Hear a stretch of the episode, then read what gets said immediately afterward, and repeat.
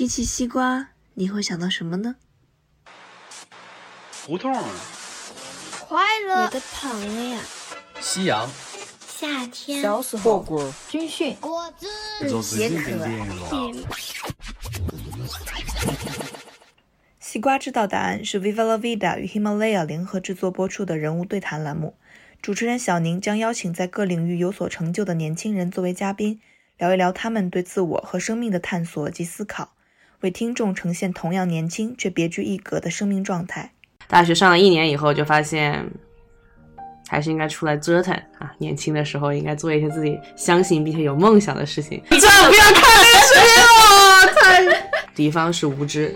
嗯，对，所以呢，对手其实是你的同伙。辩论实际上它的胜负，它不来自于评判的结果，嗯它来自于对这个内容啊，对于某一个事物的探究和追和和这个追寻。呃，有过辩论履历的毕业生在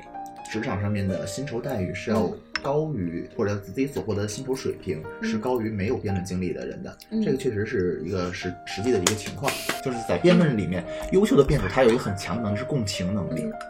他最大的优势能够在于，就是通过我的语言表达，把你带入到我的语境之中，去让你能够更加真实、直接且被我的语境所打动。那么这个实际上就是我们说的情感交流，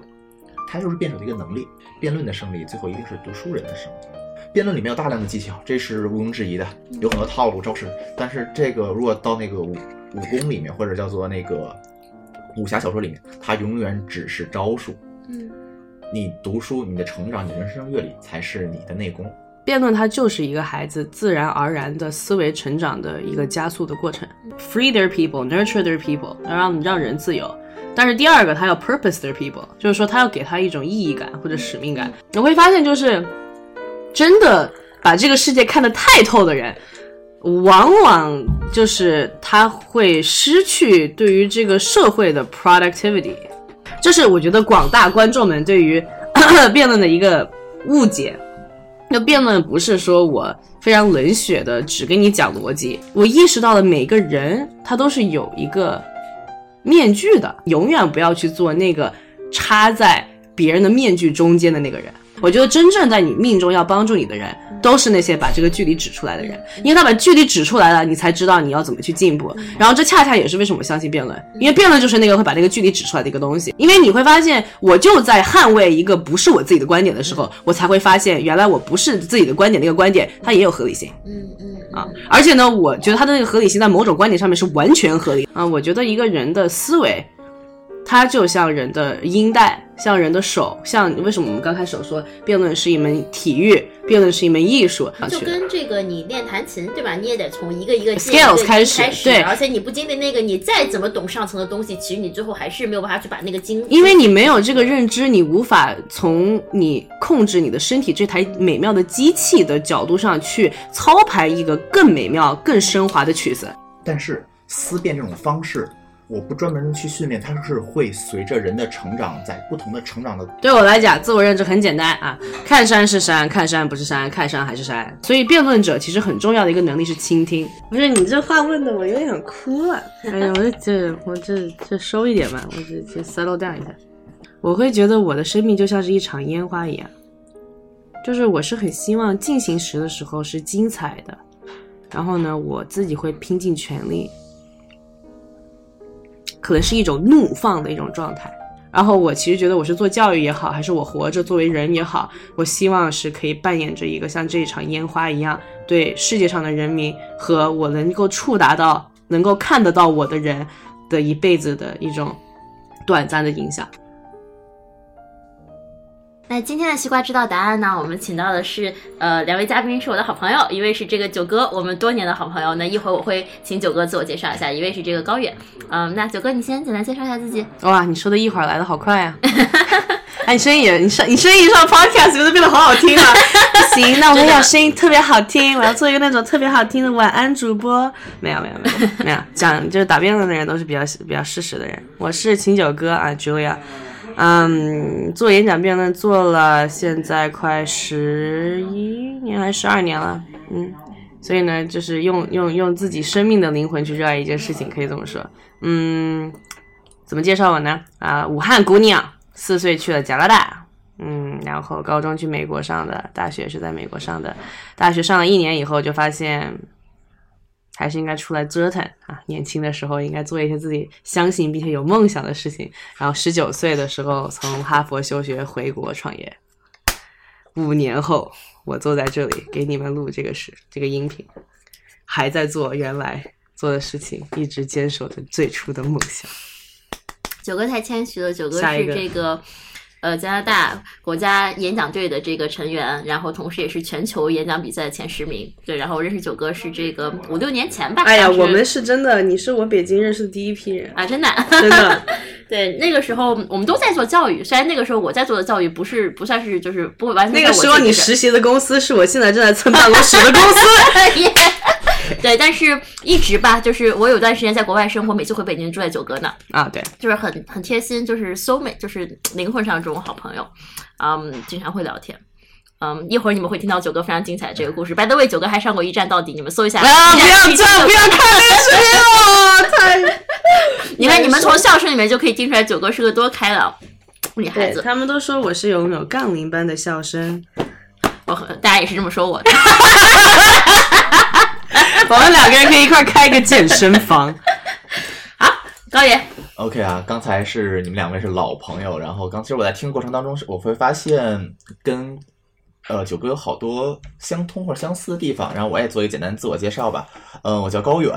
嗯、做的事情呢是以辩论为核心，我是从二零一二年开始去打造了一个以青年人为主、以辩论为主要形式的思想交流平台——华语辩论世界杯。相当于呃过去的这将近十年的时间，我们一直在我一直在做这个事情，然后目前呢也发展到覆盖的范围，呃，大陆超五百所高校，全球超过一百二十所高校参与的这样的一个形式。包括刚才那个曾提到说介绍九哥他参加过一站到底，实际上我当时也参加过一站到底，所以说这里面好多无论是辩论的故事，还是说是那个一站到底当时去录制，其实现在回想起来还是蛮有意思的。其他的话，如果说你也上一站到底？对啊，我也完了上一站到底。完了完了完了，内心的攀比心立马已经开始了。你上过多少期啊？我还以为说攀比你赢过，你赢过多少轮啊？我差我差一个人成最后一个那场比赛最后一个人那个赢了是战神，这一场我就输掉了，所以我只录了战神不是那个机器人吗？啊没有，我不知道你是什么时候录的，我录的是呃哪年呀？一一几年？一四，哦天呐，我是最早最早很早了很早的时候录的了。一四年我才刚上大学。然后刚才你也提到你是呃呃九哥是那个武汉姑娘嘛，我是我自己是从小在北京胡同里长大，然后相当于是一个我自己现在在介绍的时候都说是你是北京哪儿，我从来不说是自己是西城的，我都说自己宣武的，因为虽然 宣武被合并了嘛，但是自己还会有这样的一个情怀。其他的话，我就慢慢去聊，慢慢去碰撞出我觉得很多很有意思的事情。因为无论是一起参加过一站到底啊，做的这个事情啊，或者本身这个刚提到的梦想，因为我自己在做华语辩论世界杯之前，我会有这么一个想法。实际上，我自己是一个十足的体育迷，就是我虽然做的是辩论，但是我核心或者我最大的梦想是体育，爱好是足球。我大学四中国足球，我我大我大学四年跟着北京国安走遍了全国所有球队的客场，然后包括去韩国亚冠也会去远征，然后当时会看到，比如近邻日本有那个高中生棒球甲子园，有足球那个高中生联赛，但是国内可能缺少这样的一个梦想的。校园的梦想舞台，所以我就想的是，那在中国也要去做一些事情，就是这样的一个背景去坚持着或者驱动着我去开始去做华语辩论世界杯。只不过我们在中国我们做了一个本地化，不再是体育运动了，变成了一个思辨表达类的活动。哦，所以你对足球的这个热爱，然后最后 transfer 到了这个，所以你这个演讲的这呃辩论的这个领域，然后做了这么一个比赛。对，因为我的比赛里面很多的规则赛制都是借鉴足球的。对，其实我们也跟我们孩子也说，辩论是一门体育和辩论是一门艺术。哦，哎，我们介绍的时候会这么介绍。到这儿，我就想请两位聊一聊，就因为你们也做演讲，也做辩论，我知道九哥也同时。不过我是真爱，我是一直做辩论，我不是 我不是做体育半路杀过来的。我从来没做过体育，因为我从小是热爱体育。哦，不过这点我们也很像，我也特别热爱体育。原来是我们学校的羽毛球的女子单打，然后呢，省里面的滑呃滑就是省里面的滑雪射击队的，然后呢，加拿大的奥林匹克预备队的花样游泳成员，丢过铁饼，跨过栏，打过篮球，排球二传。这有点太跨界了。我从小我是自己打乒乓球，打乒乓球打了七年的俱乐部，但是你也知道啊，在中国乒乓球你除非真的是天赋异禀，否则很难打出来的。那个时候我是从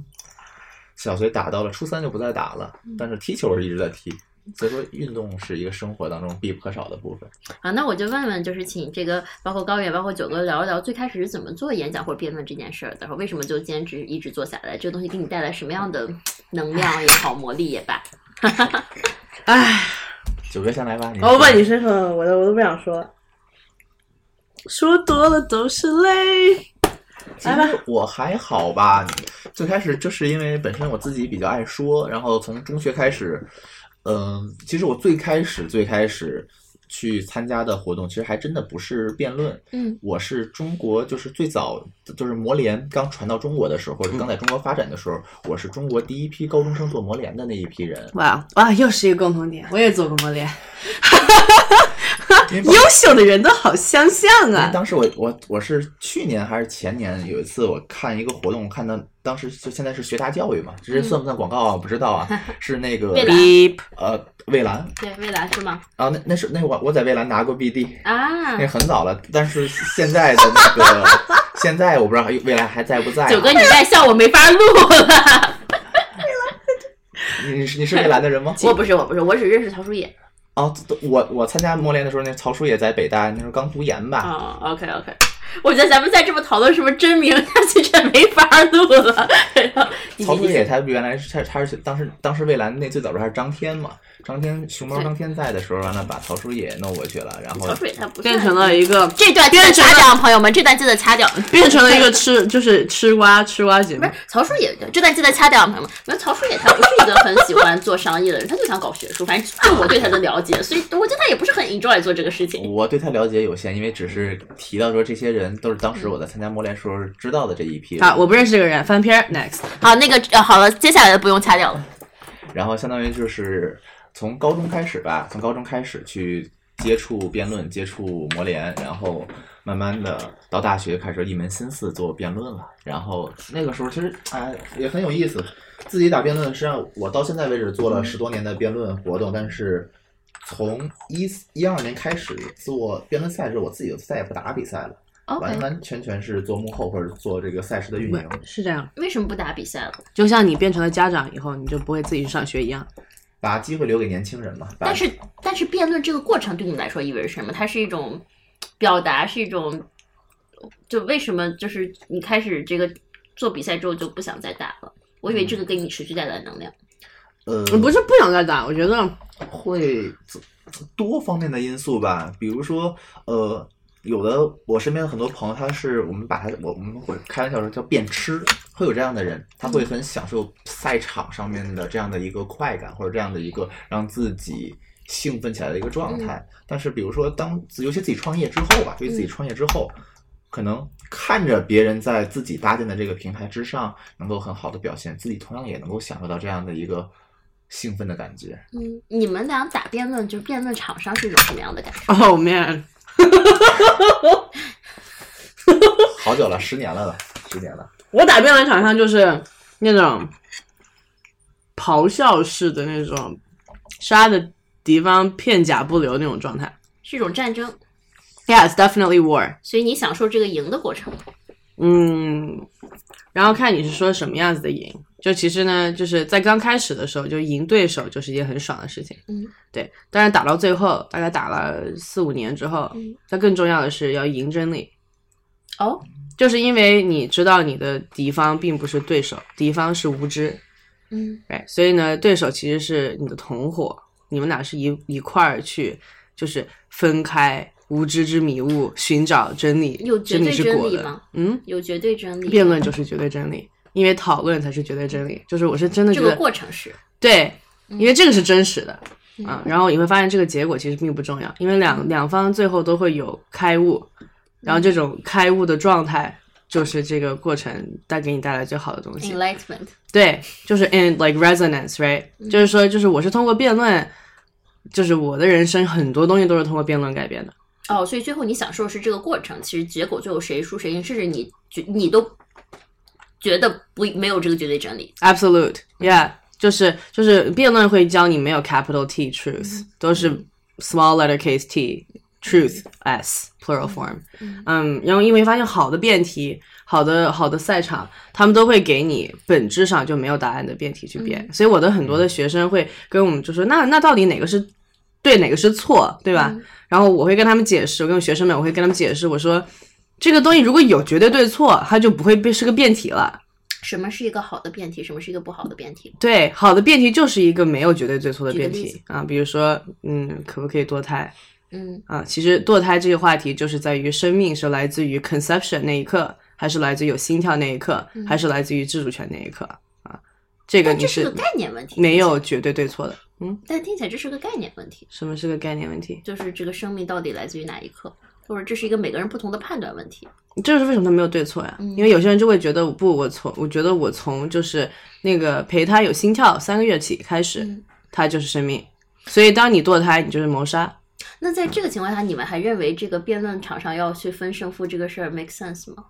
自然没有绝对胜利。特别 make sense，为什么因为你不逼于他去有胜负感，他就不会去跟你讨论。这是为什么最后我退出了魔联的原因，因为魔联太简单了，嗯。大家都是顾着自己的利益，然后呢，我也不太管你，反正我多签一个字少签一个字无所谓的事儿。嗯。啊，反正也不影响我，对吧？我参不参与这个 treaty 无所谓，所以我我为什么特别相信辩论，而且我特别相信辩论带的那种争议性，因为很多人其实特别是我们东方文化会避开这些争议性。啊，很多、哦。很多我们的文化会说，哎就那样就算了，哎，你别你别你别那么较真儿啊，对吧？啊，对对对，就就就这么就就可以了，对吧？我觉得这其实是停止人与人之间的真正的交流和共情，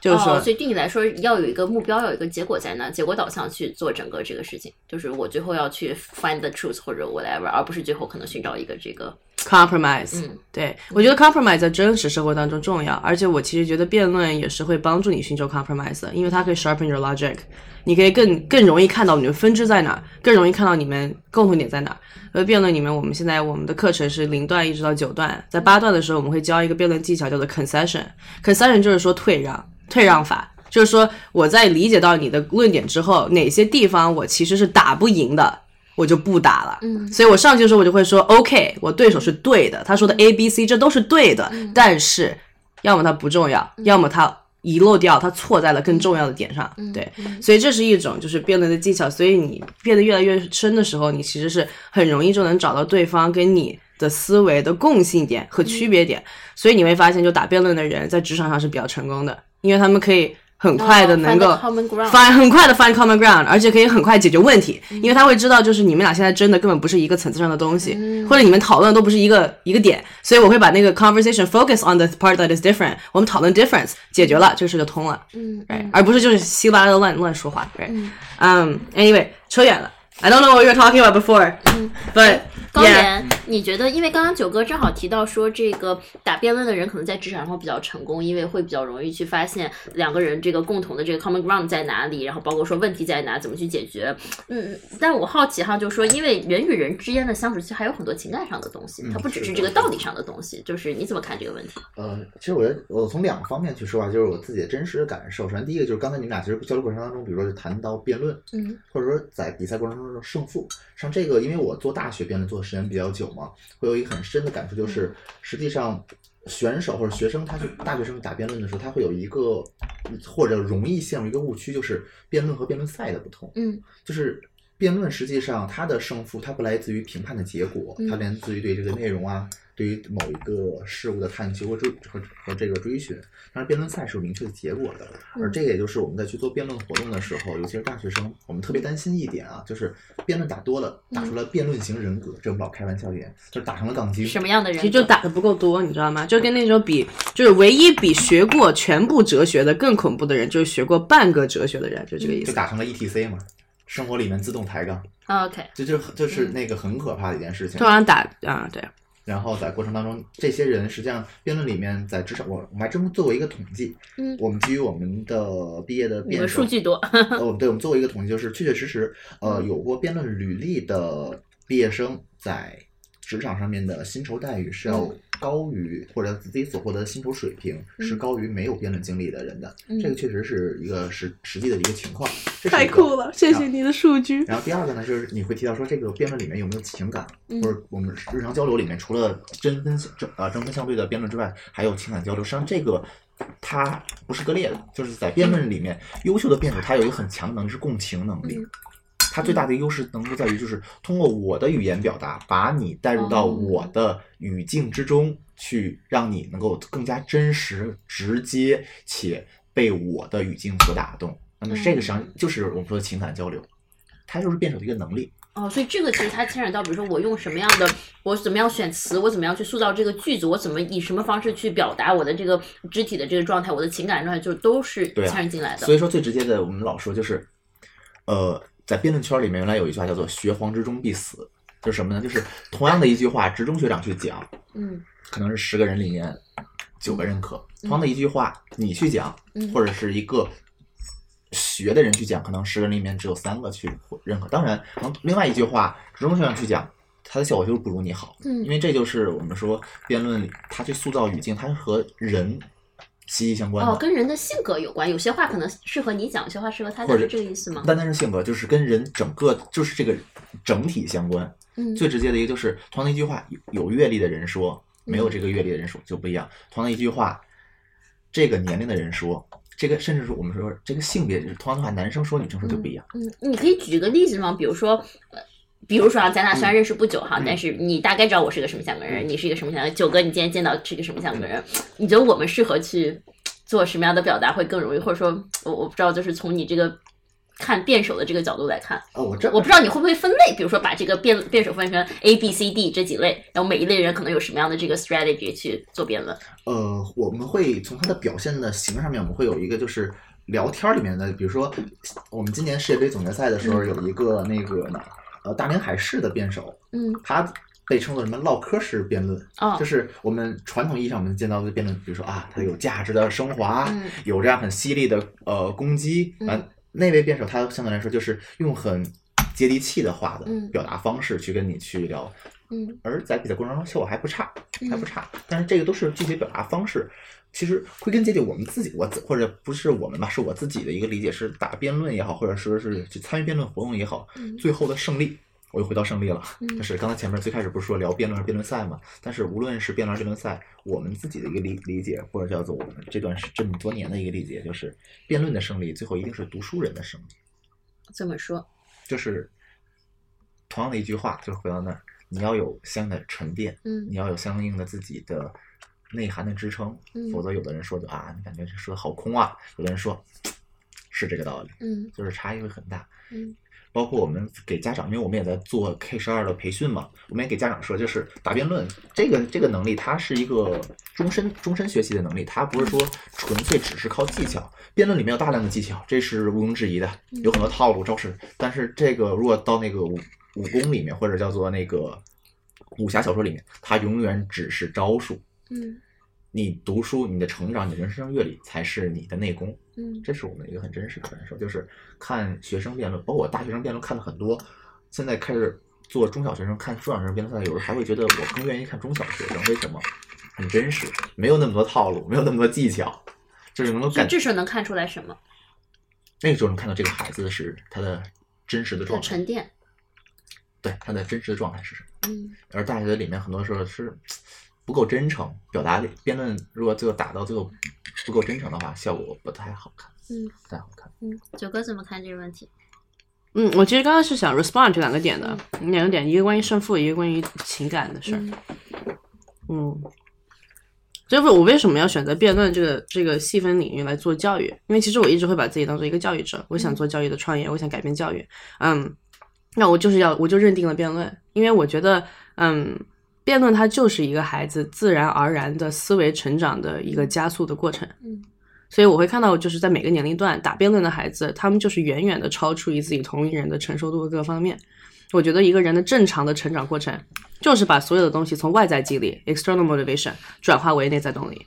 啊，我怎么样一个过程在辩论这个事情上？嗯，就假就是我先我先我先做一个就是对比吧，比如说你在学校里面，什么是一个就是成功的学习的宝宝？成功的学习的宝宝是在做奥数的过程当中爱上奥数了，嗯啊，就是成功学习宝宝是就是背诗歌朗诵的过程当中变成了一个文学迷，哎，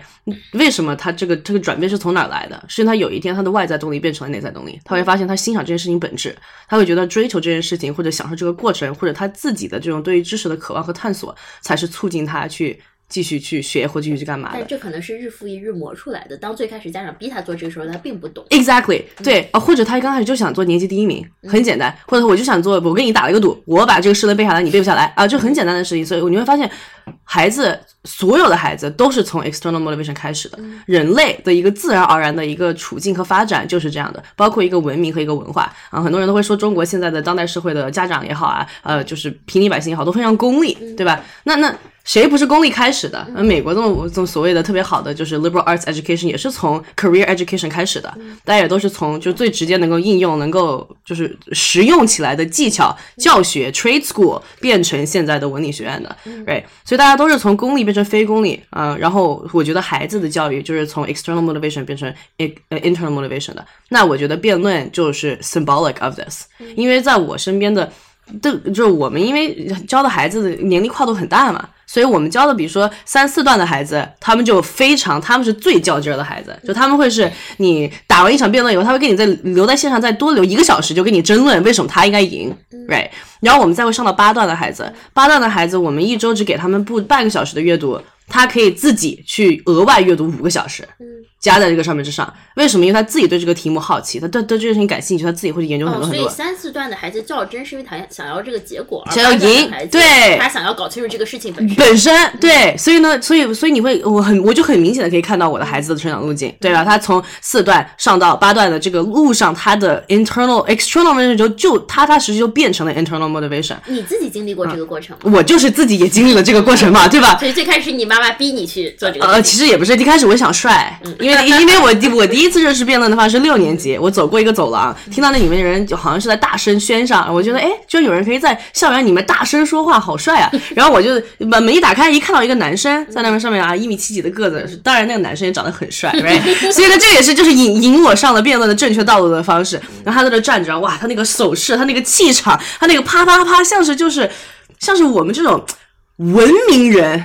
可以做的最暴力的事情，对吧？最血腥的事情，用你自己的语言就是杀别人，杀了之后片甲不留。然后我就会看到，我觉得这个实在是太帅了，这个就是就真实版的武侠小说，对吧？因为我们没有可以去真的去杀人或者是格斗的那种机会啊，所以我说那这个就就挺棒的。所以我看到他，所以我就在他的引导之下，我就变成了一个疯狂的战斗机器。啊，就会算积分、算裁判，什么都算，然后特别功利，特别就是我是那种一定要赢类型选手，对吧？然后就是经常换段友啊，然后经常就是提前，就是我原来疯狂打辩论，一周二十五个小时花在辩论上面都不夸张。进国家队之后，一天四小时，周末六小时到八小时这样打，就是疯狂疯狂的打，疯狂的读，疯狂的疯狂的打。对，嗯，但那时候你喜欢这个事儿，这个过程本身吗？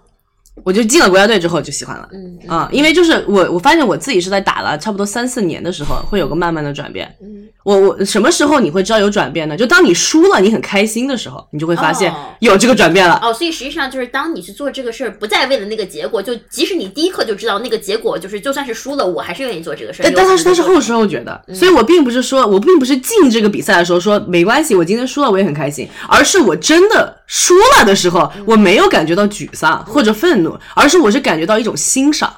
就是说，我会看到我桌子对面的人，然后我会从内到外的充满了一种对他的尊敬，并且感激。之前是什么感啊受？，今天就是你太菜了，对吧？就说你怎么能这样，你这种也能赢，就是裁判都瞎了眼。然后我就肯定是因为他今天穿的裙子好看，然后就是就是太真实了。对，就是，肯定就是因为他当时候就是他说那个说那个观点的时候，我看了一裁判在那点头了，他就是他最后就是那个就那句话就戳到他，肯定是什么私事啊所以或者什么。后来你看到真理了，看到真的东西。对，后来我看到了，其实我花我的人生在这个房间里，我得到的是思维的提升。嗯，他是在帮助我来挑战我的思维，因为这个挑战我变得更好，所以我很感激他，然后我感激这个裁判，对，所以所以就是当我第一次感觉到了我输，而且很开心，就真诚的开心，因为辩手也会分很假的，就是那种啊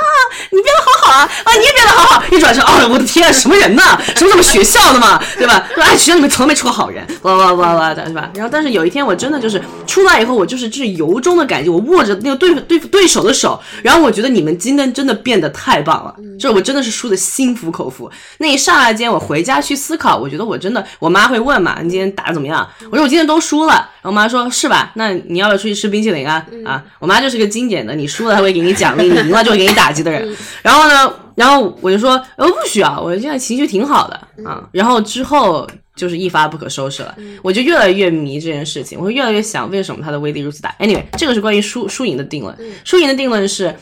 辩论就是教育本身。它只不过是把人一个可能要活三十年或者四十年能够理解的很多大道理，浓缩给你压在了十年。嗯啊，然后呢，能够让你 develop 在这个路上，很多你可能很多人，我觉得一辈子，这是为什么？你也在做思辨能力的培训，一辈子都不拥有的，很可惜，他应该拥有的技能。嗯，所以。嗯，他的输赢一开始会很重要，最后你会发现跟人生一样，没什么输，没什么赢的。有一个问题哈，就是说听起来就是辩论这个事儿能让人提前成熟，让人懂得很多这个世间的这个道理，有什么不好的地方吗？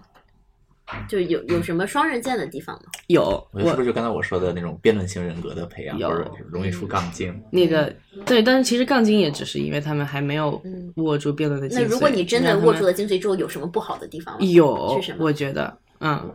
那我就说先说说大实话，OK，就唠大实话，这不就是你的风格吗？大实话就是。就是我个人啊，当然这现在开始从这从回答你这个问题，我就只能说这是掺杂了我的个人的成功观和价值观在里面。每个人的答案都会掺杂。对对对，是是，这不是一个我觉得不是很靠谱的一个回答。嗯，就是嗯，我个人因为因为做教育，所以会经常思考 what is 教育 for？、你教育要干到底干嘛？然后我对我来讲，教育是有两个维度的。一个教育体系它的成功是来自于第一，它要 free free their people，nurture their people，让让人自由。但是第二个，它要 purpose their people，就是说它要给他一种意义感或者使命感。嗯，这个可以是我找到正确的工作，OK，也可以是我每天活得很快乐。我会发现，就是真的把这个世界看得太透的人，往往就是他会失去对于这个社会的 productivity，因为他觉得世界本身就是无意义的。或者他看的就是太透。嗯。嗯，就是他会就有很多很多的原因，但是呢，嗯，他可能会觉得自己一人之己的力量太薄弱了。啊，或者他可能会觉得我就是喜欢探索真理本质，我可以一文不留，嗯。啊，就是我遇到的最牛的人，是我曾经一个暑假夏令营里面的一个导师，啊，他就上的是美国一个就是深泉学院的一个神奇的地方。啊，那个地方就是你过去两年，然后呢每一每一周让你 work forty hours，然后去养牛、种菜、养 牛，然后他们吃的所有的东西都自己种的，你要吃肉，你得先把那个牛给杀了，反正就非常 extreme 的这种东西。他从那里面走出来，我觉得他真的就是一个高人，就是我看到他的身上的很多的那种气息，所以他就几乎是不参与这个社会了。但是可能他也正是因为他想明白了之后，他更知道自己的 utility curve 是什么，他知道只有这样的生活方式才能让他真正的快乐。Sure，嗯，but 我那还是他也真的快乐了。对，然后他也真的快乐，然后我觉得 that's great，但是这会是我觉得太早，因为我觉得人是我个人是觉得每个人的生命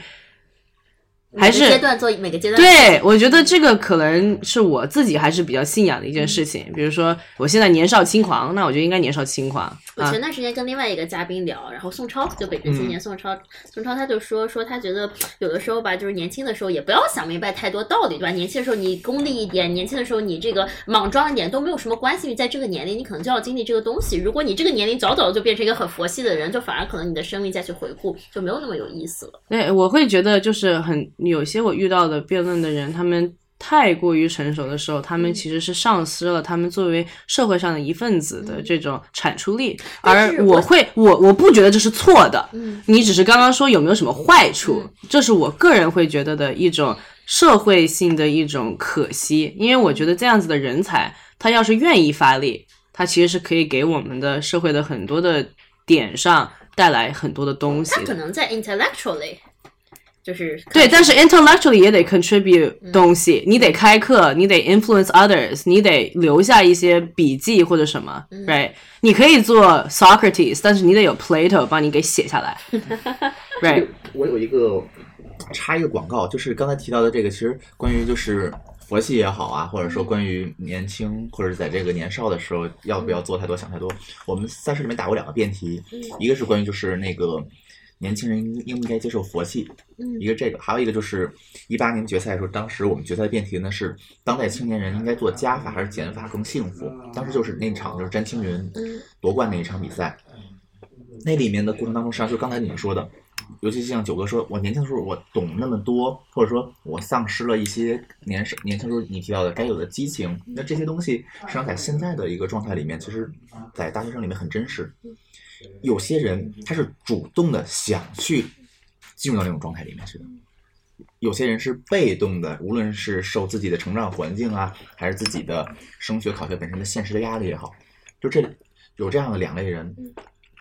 因为不同的原因，但是他都进入到了这个状态里面，你不能够，或者说我们不能够单纯的直接去判断他是好是坏，但是年轻人本身，我觉得就是我个人的观点，就是那叫什么来着？那个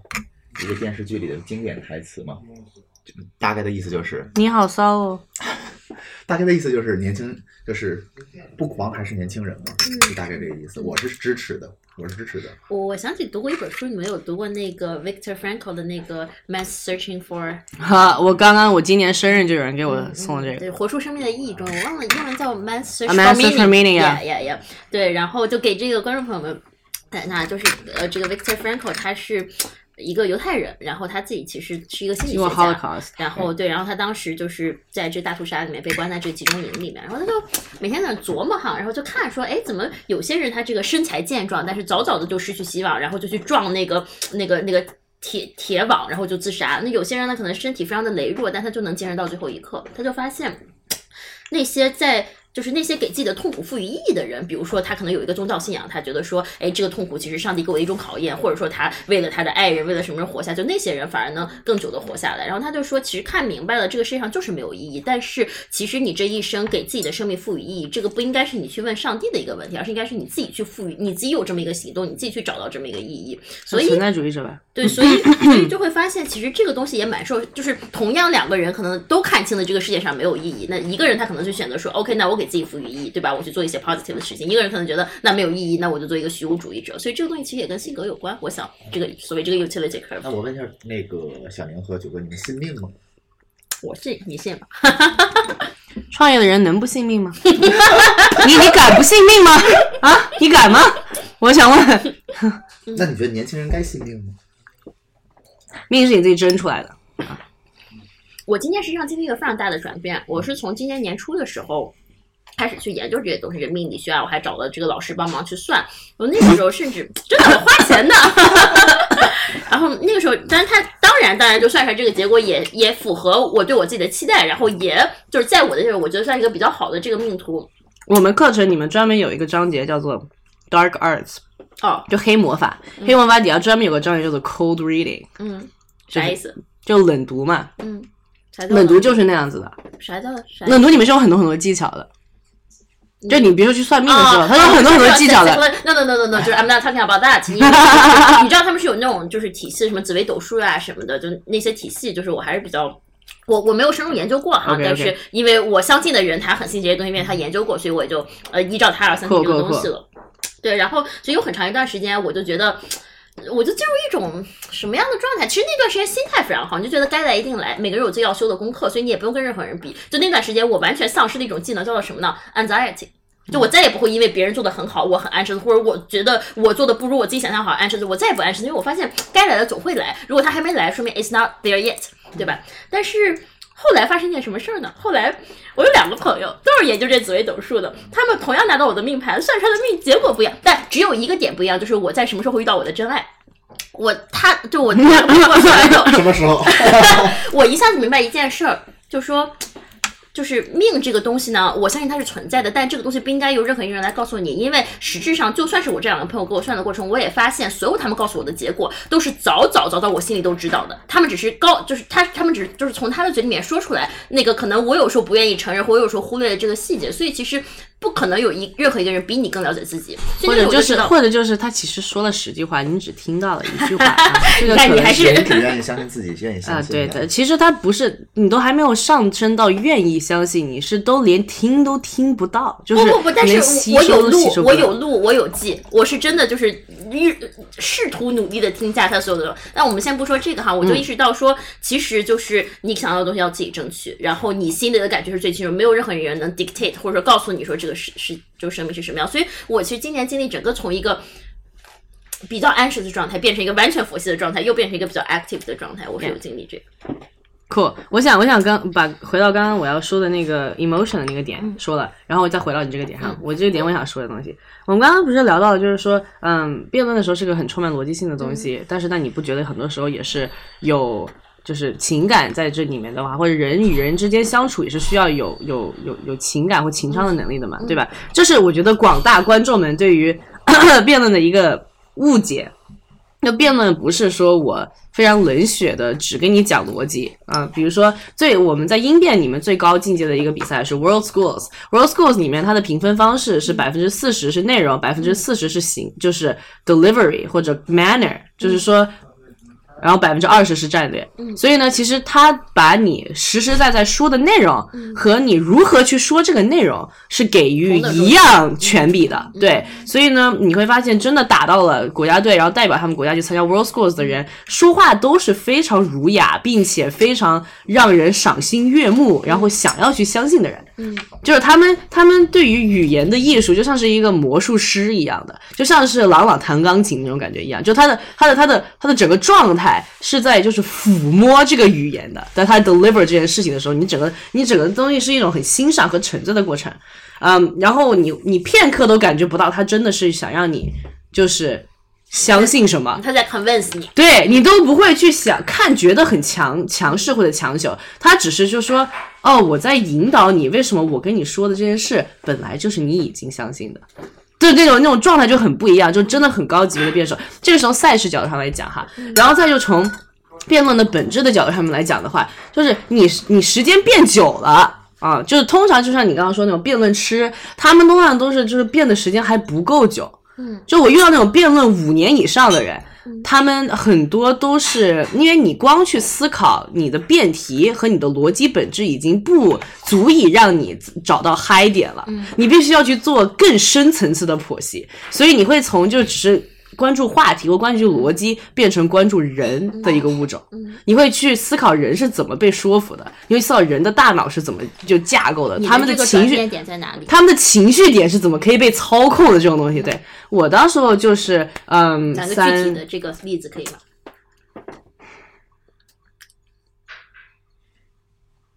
我觉得可能是高中的时候拼社团的时候吧，啊，因为大家都知道，在海外，海外的学生一点都不比中国的学生要轻松啊。海外的学生是我们除了学业压力以外，考试压力以外，我们还有巨大的社团压力。对，那高中一上高中，就大家就是我们这些就是爬藤的娃，通常都是就是呃，就小时候磨练，然后呢打什么体育、打艺术，初中的时候就猛拼成绩，高中就没有人拼成绩了，高中所有人都拼课外活动啊。所以呢，在高中的时候，大家都是拼社团，然后呢就竞选各种东西。所以这个时候呢，就是说我自己就会思考很多这方面的东西。比如说，我想要这个 position，我要当模联的主席啊。那我要当模联的主席，我要拉多少票？我可能得拉，就我们俱乐部六十个人，我至少要拉就是超过三十票，我才能够竞选上。嗯，那这个时候你就会思考，我怎么去分这个人？我们六十个人是怎么布局？多少人是体育圈的？多少人什么圈的？no 样 no totally，你知道吗？就是，但是我都是玩完了的，就不不玩这个的。嗯，因为高中的时候就一直玩这个，然后这个 times ten，因为我有十个俱乐部，right？So so like，然后每个俱乐部的情况都不一样，有些是赞助的，有些老师是选拔的，有些是公平竞争的，有些是申请制的，反正有些自己开的公司或 whatever，它都是不一样的那种模式，所以。所以这个时候我，我我会发现，在高中的时候是自己的一个很明显的转变。高中的呢哪一个点我是让我转变最大的呢？是我意识到了，我意识到了每个人他都是有一个面具的，嗯然后呢，这个面具跟他自己的本体中间的距离，在高中的时候是非常明显的。嗯啊，就有些人的面具就是贴得很近，有些人的面具贴得很远。嗯，然后我在高中的时候我就意识到了一个点，就在琢磨这个人的时候，我就会发现，永远不要去做那个插在别人的面具中间的那个人，什么意思？或者打破别人面具那个人哦啊。哦，就是说你没有必要去做这个人，嗯。对，所以这个是我通过观察我们高中的一个人精嗯。来 figure out 的。我会发现这个人精他就是他是就是啊什么篮球队的队长嗯。啊，学生会主席啊，一大堆女生追啊，然后人缘特别好嗯。啊，他就是那种所谓的你在高中的阶层食物链上每一个环都有他的那种人。高中的，然后中午吃饭的时候呢，每一个中午都是不同的圈子的人吃饭，所以我就特别我就我就迷之研究这个这个神奇的人物，对我觉得他这是怎么做到的，然后我就会发现就是。就是他永远能够很清楚的识别到你是谁，然后你的面具是谁，你们中间的差距是什么，然后并且就一个劲的让你感觉 you are seen，嗯，就一个劲的感觉，你只有在他这儿，你就是你的面具。可以可以再举个更具体的，更具体的例子啊，比如说他跟学习差的孩子，嗯。啊，学习差的孩子在一起的时候，就会一个劲的说，哎哎，你打球时候打的太帅了，我的天，我在里面就是个菜鸡，啊，我上次是三步跨栏，一跨脚都给摔弯了，你那帅的不得了，你直接就上来来教我教我教我教我兄弟兄弟这样子的，就是跟那些就成绩很差的人啊，然后跟成绩很好的人，他就会就是嗯，别人会说，哎，你是不是昨天晚上在复习？因为成绩很好的人很怕别人知道他为成好成绩付出了很多努力，对，然后呢，所以呢。所以他就一个劲的会帮别人圆场。所以呢，比如我就是高中的傻瓜，大实话者嘛。我说，哎，然后比如他考了九十八分，我考了八十多分。我说你就，然后他一考九十八分，他就会就不是他，他的朋友，哎呀，就哎呀，这次考砸了，考砸了，考砸了，考砸了，是怎么了？考 考考九十八分。我说 what？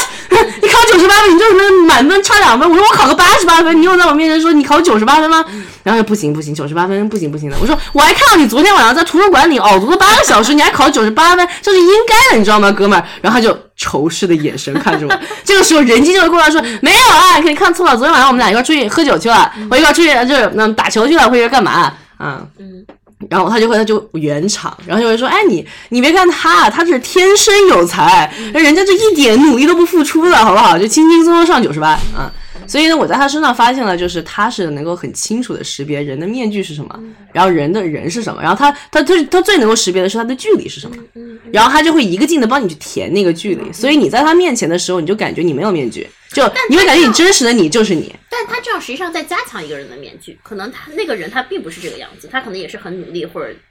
对对对，absolutely，我觉得这个是两面刀吧。一方面是你赋予这个人足够的自信，他说不定就真的 fake it till you make it 了，他真的自己就相信了，然后他就成为这样子了啊。然后呢，让你认为这个面具本身是每个人想要成为的那个人。对，我觉得每个人他都是有一个，就是我想要成为这个人啊，然后我要，然后呢，其实我是自己是这个人，然后偶尔我可能会露一下露一下馅儿，或者偶尔面具会稍微啊，就是闪一下。有的时候我可能也以为我就是那个人。对，有的时候人是没有这个自知的，就以为你自己就是那个人，然后别人当他指出来你不是的时候呢，通常你会很仇恨这个人。但是我觉得你说的是对的，我觉得真正在你命中要帮助你的人，都是那些把这个距离指出来的人，因为他把距离指出来了，你才知道你要怎么去进步。然后这恰恰也是为什么我相信辩论，因为辩论就是那个会把那个距离指出来的一个东西，他就会逼着你把那些不对劲的和你觉得特别伪命题的东西给他给说出来，而这个时候你会特别的 uncomfortable，但是你会直视这个事实，然后你会发现，OK，我接受还是不接受啊？我接受我将变成谁，我不接受我将变成谁啊？所以呢，我是觉得就是你你在辩论里面学到这种这种思维方式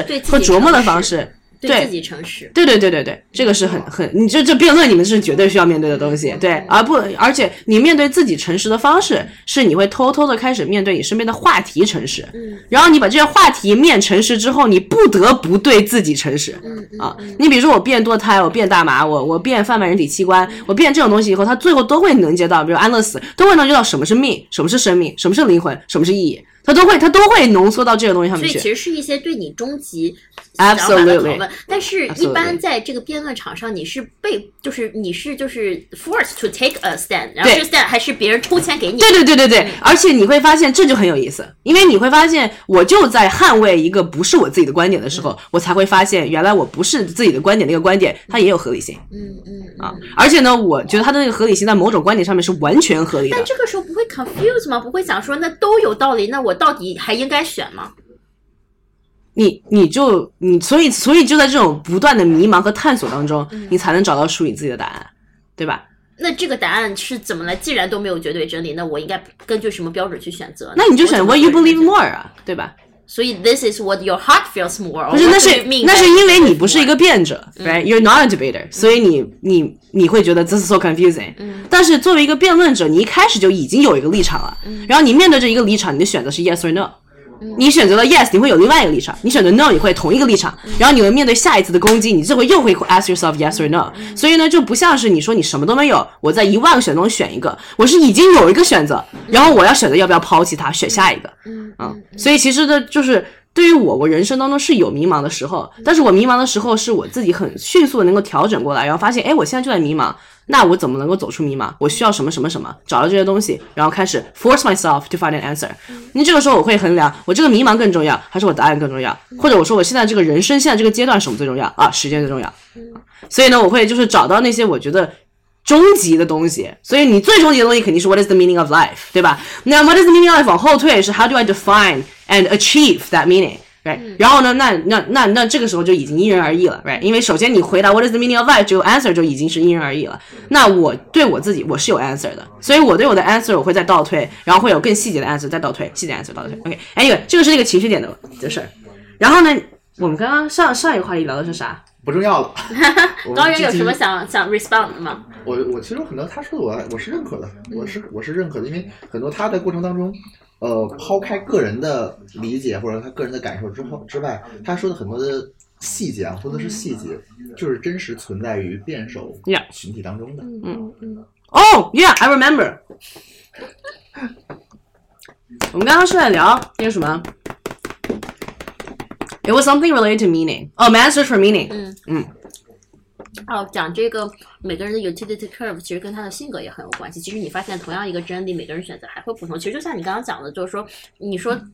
都都不是绝对真理，怎么选呢？其实还是你自己会有一个 preference。呀呀呀，因为刚才过程当中，我特别认可他的一个，就是辩论本身就是一个教育的过程。嗯，就是这一点，其实我会跟他有，如果我没有理解错的话，我就是在我看来，他实际上是不存在一个真正意义上你问了几次的这个叫做是否有绝对真理这样的一个概念。本身我们去做辩论也好，去做辩论教育也好，或者去做辩论赛也好。这个过程对于我们自己而言，对于参与的学生而言，对于参加课程的老师而言，就是一种教育，Yeah, 足够了 absolutely. 哎那正好足够了。问问你们，一个是在中国的这个大学教育体系成长，一个是在美国的大学教育，虽然只上了一年，啊，讲高中加大学吧，我们讲 critical thinking，就是这个批判性思维这个事情。呃，你们都是做这方面教育的，就聊一聊这个这个你自己的教育经历中对这个东西的体会，以及可能你觉得他理想状态是什么样，你们在做什么样的事情去达到这个理想。你先来吧呃行，好，我先说，因为国内的话，呃，是这样，我觉得国内的话，这方面在变好，尤其是一些名校或者一些提倡素质教育或者说是教育发达的地方，它会给学生更多的空间，因为什么呢？他们没有更多的。我们说是应试的压力，或者他有应试压力，现在相对来说会少一些，他就会有更多的时间、时间、空间去做这些事情。所以这一点的话，就是大家可能有一种刻板印象，说国内的教育是填鸭式教育，是服从式教育，是题海战术，是那个衡水中学，是毛坦厂中学。我觉得这这些有，他们不错，因为在这样大环境里面，他需要的。但是另外一方面，现在中国有越来越多的学校实际上开始在去提倡或者鼓励学生去做思考了，呃，这就是一个很好的一个状态。只不过我们说，这个的度是要把握的，嗯，因为从我们自己做大学的辩论来看的话，我们也参，我们也组织过高中生的辩论，就是去做批判性思维或者去做这样的一个思维的训练，没有一个好的引导，特别容易走偏，特别容易走偏。什么叫走偏？就是我说的，就是刚才比如拿一个例子去举吧，就是刚才你会问到说，我这个立场，我抽签拿到的立场和我自己本身的立场是不一样的。那么很多时候，他由于我们就说就是没有经过很好的引导之后，那他就会养成一种辩论性的人格，他不再是为了思辨，不是在为了去探求里面的知识，不再是为了去训练自己的这样的一个过程，而单纯是为了我去逞一时口舌之快，我就要赢你，我就要去让你去信我，甭管你是真信假信，但是你口头上要信我的。那么这个就是只是叫做明面或者是台面上的思辨教育，它不是真正意义上的思辨教育。思辨思辨教育它是有它的教育的规律和方法。嗯，因为这个，像刚才我一开始在开始之前，我不问过九哥，我说你教的年龄是多少的？因为什么呢？就是我们在做我们的思辨课程的时候，现在我们的课程是做三到六年级嘛？为什么这个年级？呃我们最后聚焦的也是我们在前期，我们跟包括北师在内的大量的老师调研的时候，我们也再去沟通。有时候我们做这个，其实我们的课程它叫思维与表达，还没是还没有更加细节到叫做批判性批判性教育这里面。是因为我们会看到去做这样的课程，高中也好，大学也好，它是从小一个基础的，有一个过程的。那么这个过程它是需要不断的循序渐进的。如果特别小，你还是幼儿园四岁五岁，现在很多教育机构都在干这个事情。在我们看来，这个是违反教育规律的。但你们这是一个什么样的 curriculum，什么样的课程设置，就跟这些所谓这些违反规律的这个学校有什么不同？哦，最直接的一个，我们不嗯。开六、六岁以下的，嗯。四到六呃四四岁到六岁有大量的老师或者朋友问我们做不做，他因为发现家长足够焦虑，嗯。足够焦虑就意味着足够的客户嗯。付费，但我们是不做的，为什么？孩子的语言体系还没形成孩子最基本的表达能力还没有呢，嗯你凭什么让他练思维与表达？嗯我话还不会，我我走路还走不利落呢，你开始让他去跑马，嗯这不是开玩笑我？们也是，我们十岁以下是不教辩论的。嗯嗯，像我们会对小，你十岁是对应的是五年级嘛，对吧？嗯，差不多我。我们三到四年级更多的叫什么？讲故事。我们是做演讲和诠释性朗读。对，是的，是的。因为你太小的时候，你去，就是我前面提到的，你还没有内功呢，你内力还不足呢，你学那么多招式是没有任何意义的，反而会消耗你自己，嗯嗯反而会消耗你自己。这就是我们说容易走偏嘛。嗯一定是这个岁数做什么样的事情，它是有自己的教育规律的，它是一个，我在我看来这是个科学，嗯这是个科学，不是说是单纯的我把大学的知识，我把高中的知识我在小学学完了就可以了，学完了之后是反而伤害自己。哎，那像我这种成人，二十七岁，嗯没怎么做过演讲和辩论，我现在还有机会吗？那当然，当然可以啊。嗯那你们会对我进行什么样的这个 training？那这就是那个成人教育里面的，就像就我说的，就是，呃，高中的、大学的课程就不适合于你了。嗯这个不适合于你，不是说那个技巧不适合于你，嗯是因为它技巧背后它所对应的你的人生的这样的一个积累不适合你了。嗯因为所有的技巧都是我前面反复提到，你是跟你的成长的环境、你的人生阅历是息息相关的。嗯你已经有了二七年的积淀，你学到的知，你需要学的知识或者需要掌握的技巧，跟嗯十八岁是不一样的。嗯很多十八岁的技巧你可以学，虽然是没有意义的，你没有应用场景，嗯或者说你你学了之后没有用武之地。嗯嗯比如说，我现在我去教小宁，你在辩论场上里面，如何去做质询，如何去做那个驳论、拆解，嗯没有意义。你会用吗？你不会用。所以现在可能更多 practical 现就是实实操的东西，比如我在这个生活中，在这个工作中，比如说你再去做学的，比如你如果你要是个销售，你要是个呃日常谈判过谈判那个需求比较多的，你学的是什么？应该是那个危机冲突管理，嗯或者是那个谈判技巧，就这方面就是那就学实操性的东西了。嗯再学学其他东西，不如这个时间多看会儿书。这就我我前面我自己的一个观点或者一个呃我自己的一个理解吧。嗯，因为课程这个东西它是有时间的，就是啊，就像我们说，你大学生毕业了之后，为什么是大学是这个年龄段学？因为就是从古至今总结出来的，嗯或者叫做形成出来这一套，就是你就是在这个年龄的时候，你需要去学习，或者你需要这种集中性的授课，而再往后你是有社会去教你。嗯嗯，我会有这么一个不成熟的理解吧，因为毕竟你说做教育不专业。做辩论相对来说，或者做辩论赛事运营，看到的这些人会很多。就像我们说，呃，体育运动的组织者和体育专业的教授、学者，他是完全不同的两种人，他看到的维度或者看到的角度也会截然不同。好，我先请九哥回答这个问题，但是一会儿我会回到你，就是想请你回答一个问题，就是你看过那么那么多的辩手，就是一个好的辩手是什么样，或者你印象深刻一个辩手，你可以举一个例子，好吗？但等等一下，就是我反而会不赞同他的观点。对我，我是觉得就是，我觉得所有的人不管什么年龄，我们在我们的公众号的后台有就六十多岁的老爷爷说我也想学英语演讲，会不会太老了？完了我们就说六十多岁，六十三岁好像是，我说不老啊，OK 的。而且我还我我我不赞同的点是什么呢？是我觉得嗯，我觉得实用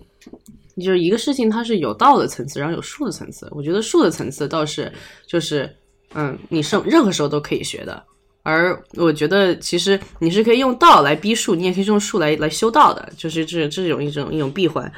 而我会对所有的人，即便你是个成人，虽然我们没有成人的课啊，但是就是我会觉得成人也是需要像他说的学反驳点，需要学论证的技巧，需要学这种东西的。因为我觉得他并不是为了比赛用这个东西，而是为了拥有自我认知。嗯，所以所以就像是你要学唱歌，你要从啊啦啦啦啦啦开始。所以这不是因为我真的唱一首歌，我去 KTV 首一首的时候，我需要唱啊啦啦啦啦啦，而是我。通过了练习啊啦啦，我可以很精准的找到我要啊就是啊，我要拉就是拉，对我要什么就是什么啊。我觉得一个人的思维，它就像人的音带，像人的手，像为什么我们刚开始说辩论是一门体育，辩论是一门艺术，它的体育的部分就在于它就像是你要打网球、打排球一样，有很多东西是肌肉记忆。我会觉得你的大脑或者你刚刚说的 critical thinking 也是一种肌肉记忆。我会发现，我没有 critical thinking 之前，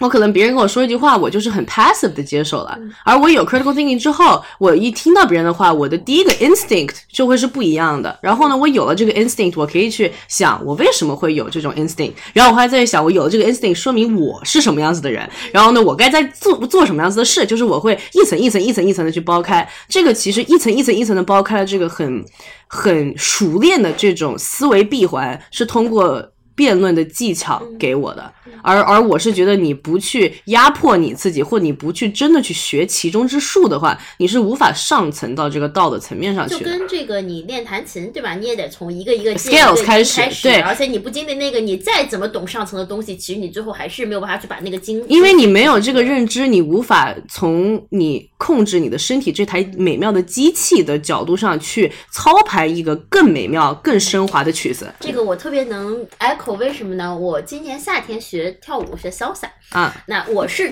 从来不跳舞的人，因为你知道，大部分中国人都有这个 dance embarrassment，你觉得别人都在看着你。但这夏天就去学学，我就会非常明显的发现啊，因为我们我们除了就是正常的这种舞步课之外，你会上一种课叫身体律动，它就是教你，比如说这个肩膀怎么往前移，对吧？就是一些很基础的，就可能跟舞步都没有关系的东西。我最开始上那种课时候，我就很烦，我经常就是又干嘛呀？干嘛呀？又没有人陪我跳舞，我本来就是来跳双人舞的，对吧？但是我会很清楚的发现，就大概在一个月之后，当我每天都去上那个课的时候，我整个身体的这个协调性，包括我怎么去动我身体不同的这个位置，这个精确度，完全有不一样的变化。但是从我开始学跳舞第一天的时候，我就有这个呃，就是 mentally understanding，我知道跳舞是这种双人的交互。但是等到我真的身体掌握这种技巧之后，我对那个东西的 understanding 又是一个完全不一样的这个 level。Absolutely。那我这边，我其实刚才你说你不认可我的这一点，你去举的这个例子，其实我不我不说你的观点啊，我就是你拿钢琴去举例嘛。嗯。钢琴举例，实际上我在我看来，这个这两个是不可以被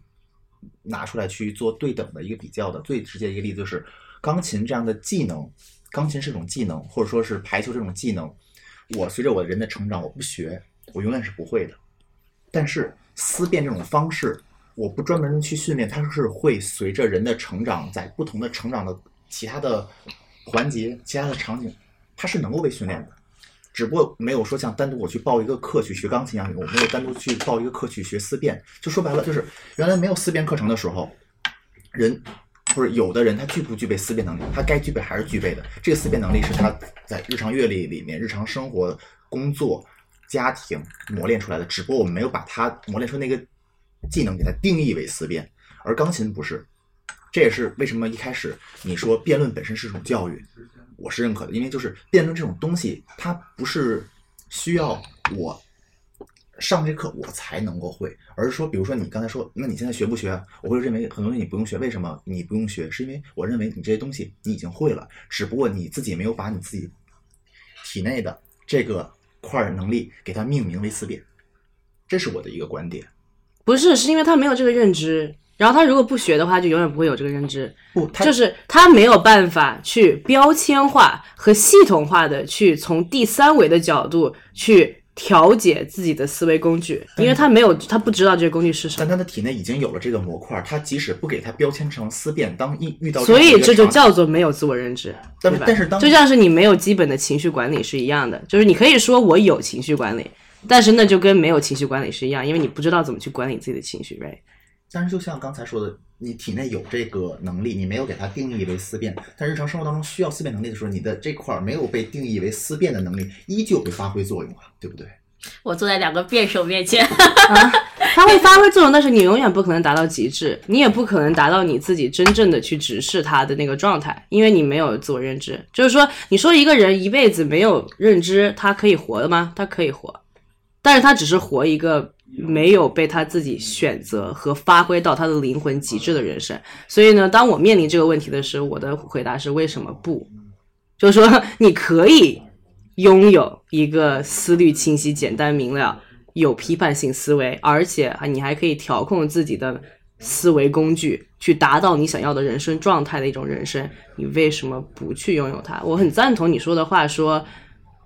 人自然而然会形成一套逻辑，但是你也得，我觉得你也得承认，很多人就真的没有逻辑。然后呢，他们真的在生命中的自然而然熏陶出来的逻辑就是很奇怪的逻辑，right？所以呢，比于那样子的话，呃，还不如。去让他专门去练，对，就真的就是彻底的明白自己在干嘛。然后，其实我刚刚说我不赞同的观点，并不是这个点。我跟我说我不赞同的观点是，就是呃，因为因为我觉得我赞同你的点是，我觉得你说不说它是训练，你标不标签化这个东西不太重要。而而而我我关注的点是，嗯，你你你有没有去，就是能够让自己达到这种通透的这个状态？就是说，我是要把它当一件事情去去去做，而去把它当一个事情去学，这个对我来讲会比较重要。因为我觉得人怎么去思考是一个经常被大家忽视的东西。嗯，你比如说，你刚刚回答他的时候，你你就你就说说，我觉得你其实不需要上辩论课，你可以去上比如谈判课啊，或者会去上那种呃，其实潜台词是上一些更实用的一些课程，因为呢，可能这些课程对于你的职场或者对于你的生命当中有更多的。直接的效果，对吧？嗯，然后我其实不赞同的是这个点，因为我觉得你上再多的谈判课，你不了解人性，你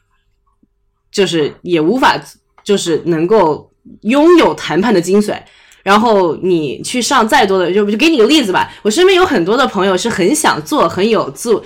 自我认知很高的人，你注意我说的话，是他们很想做自我认知很高的人，并不是他们真的是自我认知很高的人。所以呢，他们刚开始的时候可能会报很多那种班，就是那种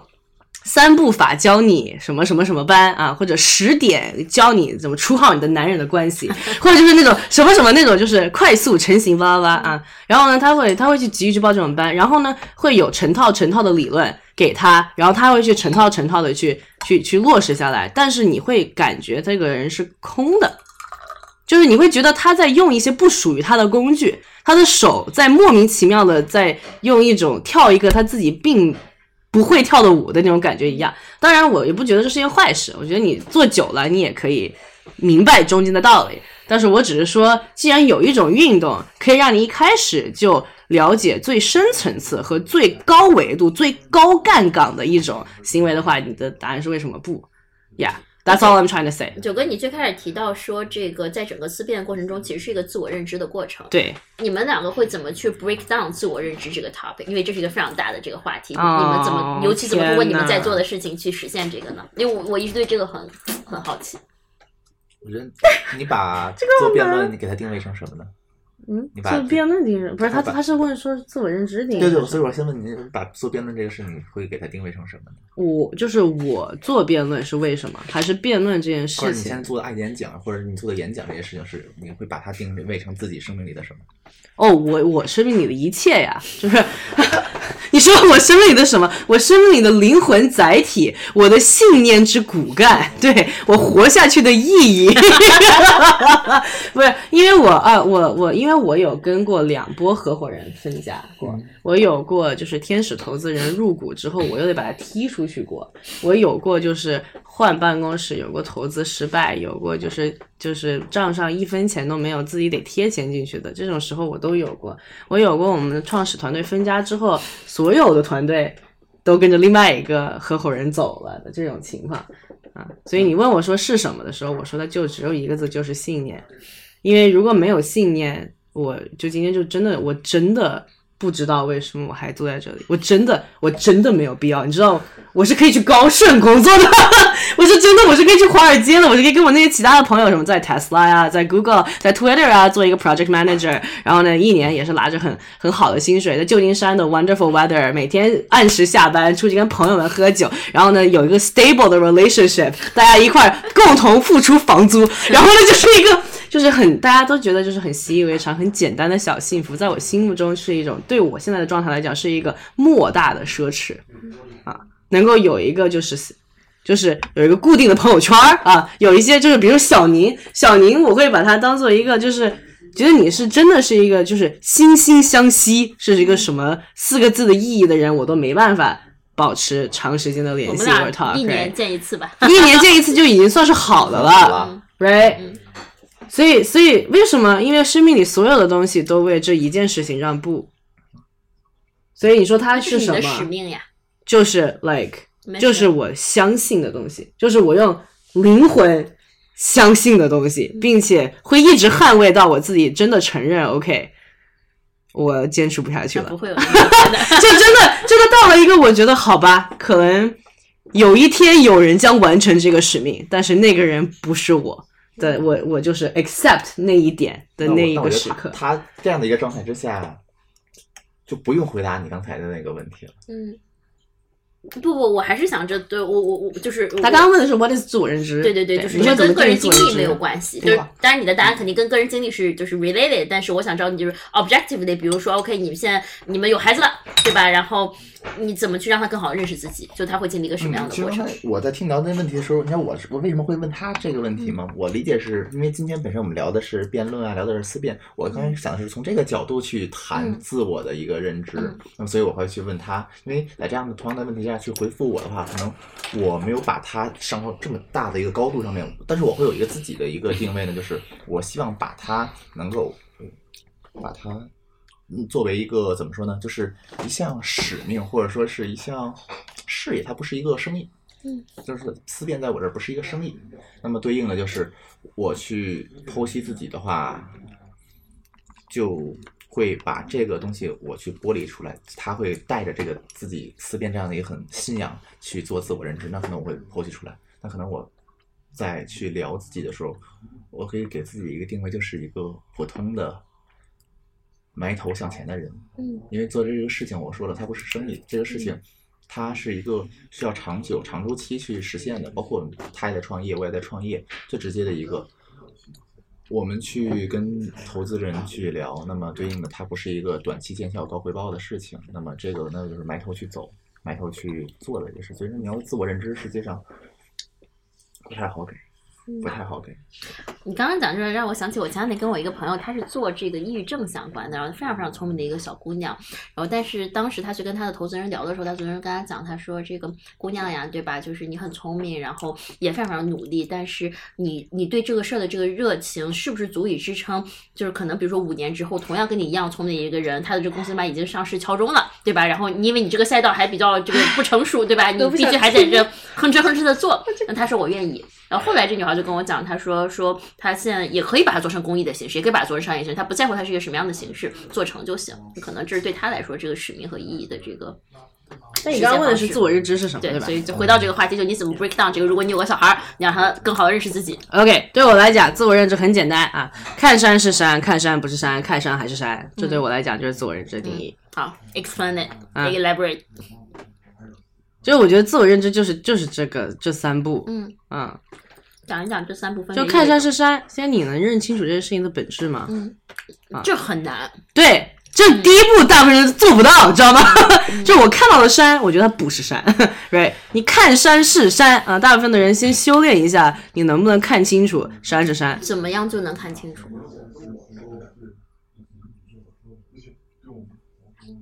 因为我们看东西一般这个还是带着自己的期待和幻想，这个是非常大部分时候都是带着自己的期待非常难的。事情，对。嗯啊，我们之前在聊辩论，那很简单的回答就 cop out answer，就是你打辩论嘛，对吧？嗯你打辩论会让你看到是啥是啥，你打辩论这个看到是山是山的这个 mechanism 机制是什么？对啊，机制是什么？机制是什么？是你会有一个人帮你去批判，当你看到的不是山的时候。哦，那这个时候实际上只要你你头脑里面出现两个人就可以了，啊，对。不停的在互相。但是问题是你的两个人，因为你的两个人是 limit by 你，right？、嗯而通常你之所以看山无法看成山，是因为你自己眼睛有问题。哎，那我们可以再想象一下，呃，变就是内心思辨这个过程可以通过 AI 解决吗？可以啊，嗯其实我们系统也在想想在做这件事情。相当于就是我有这么一个观点，对方就是给你一个反面的观点，在这个过程中你更好的认识这个对，比如说 Churchill 嘛，之前啊，我和我 CTO 会聊，能不能把之前呃，就是 Churchill 的所有的呃，就是呃，就是终身拥有的所有的演讲和他背后的价值观提炼出来，然后之后我们就可以建一个 hologram，跟孩子们对着变。嗯嗯，所以呢，只要是你想要把你的价值观跟 Churchill 的价值观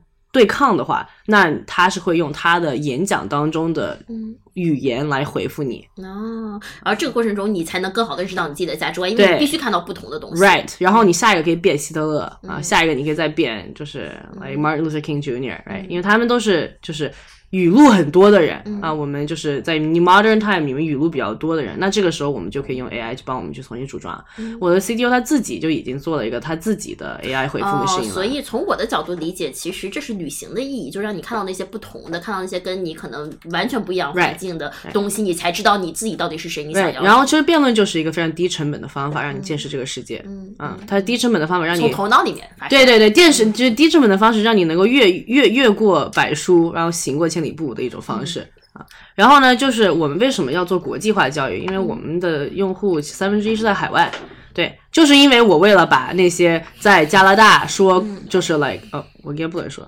说某些就是嗯。sensitive topic 是不太好的嗯。宝宝们，嗯。直接跟我们中国的一些嗯觉得美国的很多的自由的 topic 是不太好的孩子放同一个辩场里、嗯啊直，接兑现。直接兑现，然后就是 super interesting，right？哎，但这样，因为我特别，我对这很感兴趣，因为我去年夏天去了趟那个以色列 Yeah 然后当时有一个。有一个类似做那种就是 peace 的 organization，就说把这个巴勒斯坦的孩子和以色列孩子放到一块儿，呃，七年就十 十六七岁的这个样子，但他们发现就大家各说各话，根本没有在听对方讲讲什么，尤其当他们前面有这么强的这个价值观的这个铺垫之前，怎么解决这个问题呢？嗯，就是就是做这些事情的人应该不是辩论者，嗯。对，嗯。所以我们辩论者就是要让你去明白你这些事情的工具，你思考的工具，嗯。啊，然后去寻找可以更具体一点吗？举个例子。呃，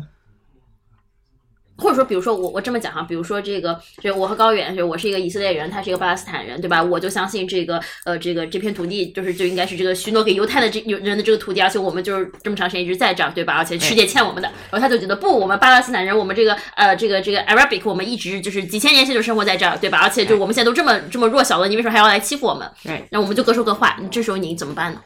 而且而且我比如说我的老爷我的爷爷什么被这个巴勒斯坦人杀了，他的奶奶被以色列人杀了，强大的仇恨。呃，OK，首先就是个人例子是不能在辩论里 count 的，嗯啊，所以呢，你就说爷爷奶奶，就是 personal stuff，就是首哦，但是先在辩论里，我但是我想强调，就是说我们是有那么强烈的情感、个人情感在这里面的，因为它影响了我的观点。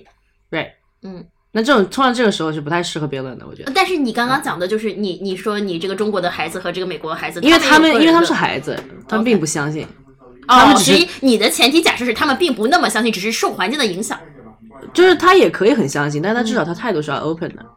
就是哦在在在英国那边，他们做了一个很有趣的一个实验，哎，sorry，in Germany 他们做了一个很有趣的实验，他们就是把很多就是观观点是完全相反的人会拉着一起，所以他们做了一个 experiment，让大家自愿报名，说我愿意去跟一个跟我观点立场完全不一样的人去吵架。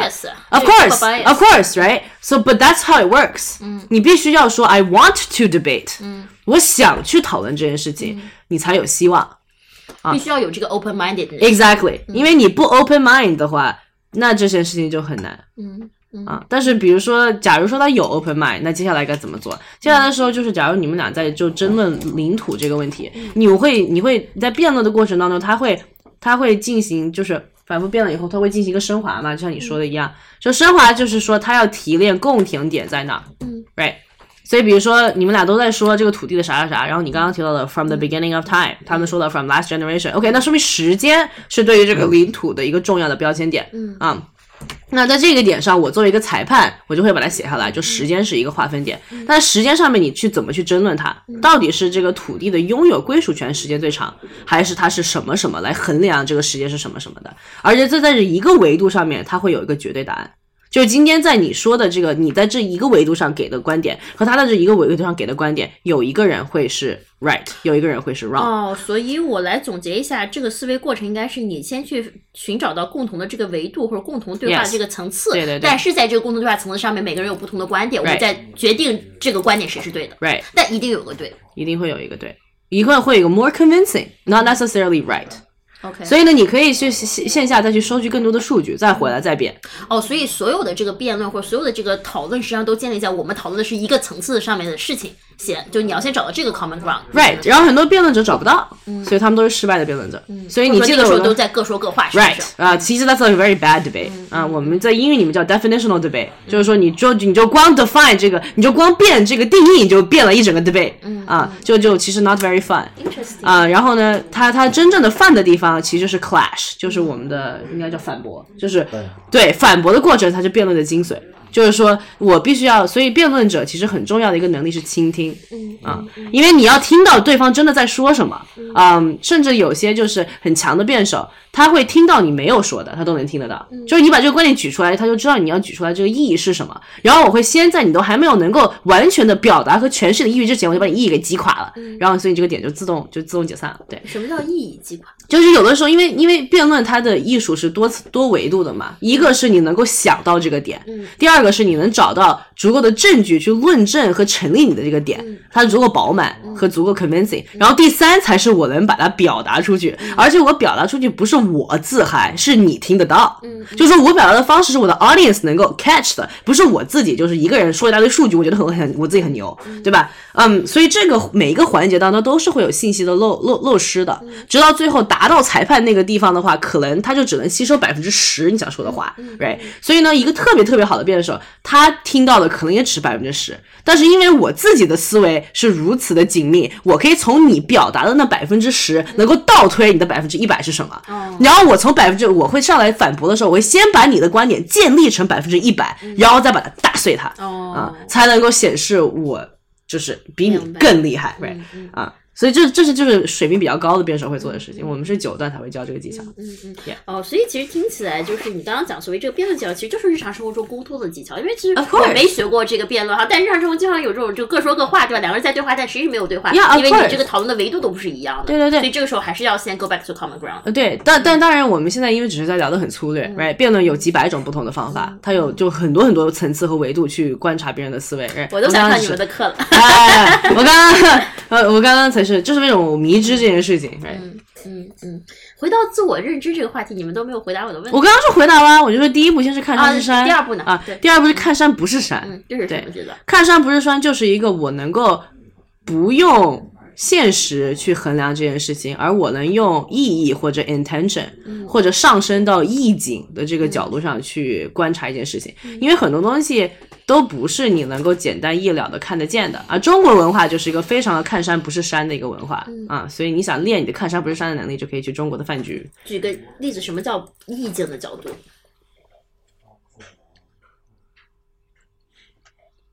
你高原也可以回答。就比如说他刚刚说的那些辩论吃，嗯啊，辩论吃就是看山是山，嗯，就是他们可以很好的、很精确的用非常好的技巧，能够打击。就是，嗯，你的某些就是直白的观点，他可能可以找最好的数据，可能可以用最 convincing 的 manner 去把它 deliver 了。对，嗯，然后看山不是山，就是能够理解，不是所有的时候你都需要赢嗯啊。所以当你能够理解，就是不是所有的时候都需要赢的时候，你才能够把你的辩论的数上升到看山不是山的这个角度。就是说，有的时候我不需要赢，那这个时候人的角度，对对对，可能 maybe 更人性化，更更 whatever。哦，还有一个还有一个例子，就是说，你看文艺复兴的时候的画儿，就是 early Renaissance 的画的话，它都是非常的明明确，它用的是什么画画技巧。比如说这里可能用的是 perspective，这里可能是 chiaroscuro，啊，这里可能用的是 like I don't know shading whatever，嗯、perspective，它它它用的这个技巧是非常明显的，就你看那种 early Renaissance 的作品，然后呢 high Renaissance 的作品的时候就不是了。就经典 Mona Lisa，没有人知道他笑容怎么画出来。就是 High Renaissance 的作品，就是你看不出来他用的是什么工具，你也看不出来用的是什么技巧。但是一万个人眼中有一万一万个 Mona Lisa，对，但你看它就是好看，That's it。啊，这我觉得这就是上身有这个留白，你可以去想象对而且就是嗯这就是比如说特别特别 naive 的 artist，就刚开始画画的人，他你会发现他线条画的是很粗，所有东西都画的是一一样清晰的，嗯对。但是呢，就是厉害的画画者可能就拿个毛笔这样一勾勒，这个东西就出来了。那这个回到就是自我认知本身是什么样？因为第一个阶段你说的是说看清事物，看清你自己的本质。那这个看山不是山，回到自我认知。我觉得看山不是，山的，就是放过吧。嗯就是说，当你认清了这么多事情出来以后，你可以选择哪些你是需要过滤的，嗯，或者哪些你是可以不再看到的或者是选择了。选择的。嗯对对对。嗯然后最后最后一个就看山还是山嗯啊，就看山还是山，就是你要回归到这件事情的本质上去，嗯然后呢，要发现它的实用之处，然后呢，你会之后会有一个引导的方向。嗯啊就是说，我会觉得，就是看山是山的人会很容易被真就是 facts 所迷惑，嗯就是说这个事就是这么这样的啊，谁谁谁跟你说这是什么权威，然后大家都会相信这个。然后看山不是山的人会特别容易掉到思维坑中去，嗯就是说，哎，这个是个艺术家，或者这本书这个很美妙，或者你看，呃，就哲学就是什么什么什么，就这种类型就很玄乎这个人。嗯然后呢，看山还是山，就是我该玄乎就玄乎啊，我不该玄乎就不玄乎，我大俗我大雅，反正呢，我活着就是活着的这种这种很回归于生活，或者回归于他自己已经看清了一切之后，他给他自己定下来的意义的指标去生存和和和实现。纠结为什么这个意义是这个意义了。对对对对对我就知道是这个意义对像你认定了这个演演讲辩论这个事情是你一生的事业一样。对，就是很多人会说，那你确定是这件事情吗？我说我不确定是这件事情，但是你不确定跟你确定，其实结果是一样嗯啊。所以呢，这这就很多很多的东西，你就看山不是山，就到了就是又回归到这件事情的本质，然后又回归到生活。所以你其实你看你生活当中遇到的不同的人也是这样。就是所谓的，就是说，先是就是啊、嗯小白鼠阶段，就是那种做事情都很认真的那种人，就是干什么，就是他的他的功力，他的那种单纯，他的那种就是急迫，都是很容易就是一眼看得到的啊。然后呢，再就变成了那种假装逼型，就是那种哎呀，我我不 care 啊，我我其实不不怎么怎么地啊，我不争我不抢，哎，我让我的孩子健康快乐成长就好，这是家长口中说的最大最最多最多的假话，对，也就是因为他就是就是。他他他这个过程还是属于一种自己挣扎的阶段，是属于那种你看吧，我多高深，我其实是超出于日常生活的，但是其实并没有，哎，然后呢，就是然后最后这个阶段完了以后呢，就会变成一个就是就是更容易接受自己，你听起来说就是就像一个人的青年、中年、老年一样。有一点，对，所以我为什么会说辩论会加速你的成长过程？嗯因为它会让你快速的经历这所有的这个时间段吧，然后你会再回来。比如说我，我现在就是我一直很喜欢的一句话，就是说，让，他们都说人最难同时两件最难同时拥有的事是青春和对于青春的感受。我特别特别喜欢这句话，因为因为我我就是。我就是觉得哇哦，因为我现在还觉得我自己还是依然，虽然已经啊年年迈二十五了，但是会觉得自己还，我还觉得自己还算是年轻，right，啊，还算是拥有，现在还在青春当中啊，青春进行时啊。然后，但是这个时候，我很多时候，比如说周日早上啊，我嗯，在在咖啡厅里在那儿写东西啊，然后看着外面下雨啊，然后那个，然后瞬间那一片刻就会凝聚下来，然后我就觉得年轻真好。你本质还是个很感性的人，我超级感性，我特别特别感性啊！我是个我是个很理想主义、然后很感性的人。最后一个问题问两位：如果用一幅画去画一下你的生命，或者说你对生命的理解，你会怎么画？呃，我们的画师会帮你把这幅画画出来。对，你要你要描述这个画面。Oh my god！是，对，再来生命的什么？回答这个，你的生命是什么？一幅画，可以想，慢慢想。我的生命是什么？嗯，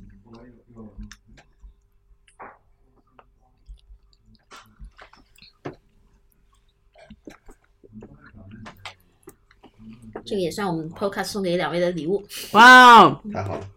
想一想，你有想法吗？正在想。你是 go with your first thought，你应该就是第一第一反应就用它，你不要想太多，你知道吗？第一反应我我第一反应我是是想多复杂都得花吗？对啊，你说啊，给他们挑战嘛。我上第二杯茶，上来。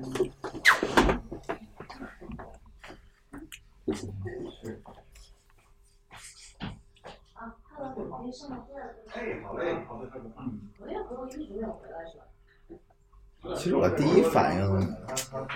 我需要等他回来吗？等他回来再再继续聊。开始。嗯，没事，你说，你也可以等回来都可以。行，等他回来。嗯，吃点，你都没吃这个啊，没事没事，够了。吃点饭。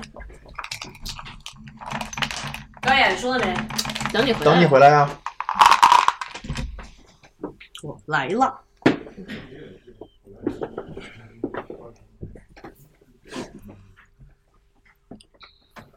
其实我的第一反应是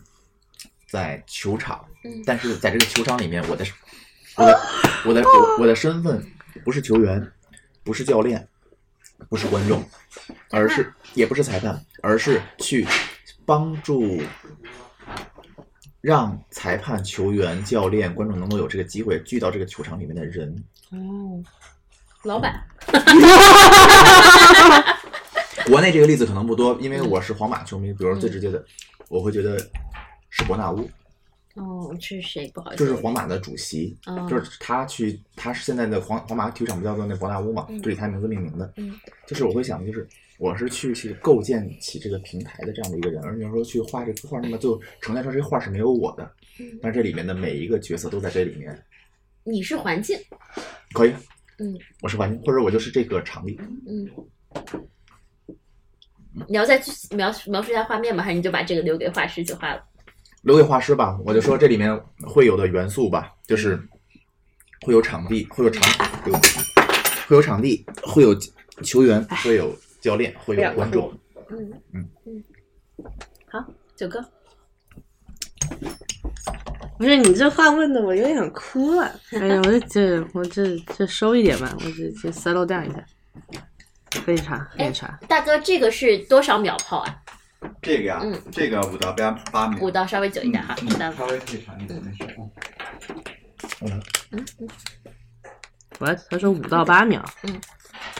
这个是十秒，这不是更长吗？那那个是三到五秒，这是五到八秒。哦，他为什么这里写的十秒？这个不能看包装上，我要相信有经验的人。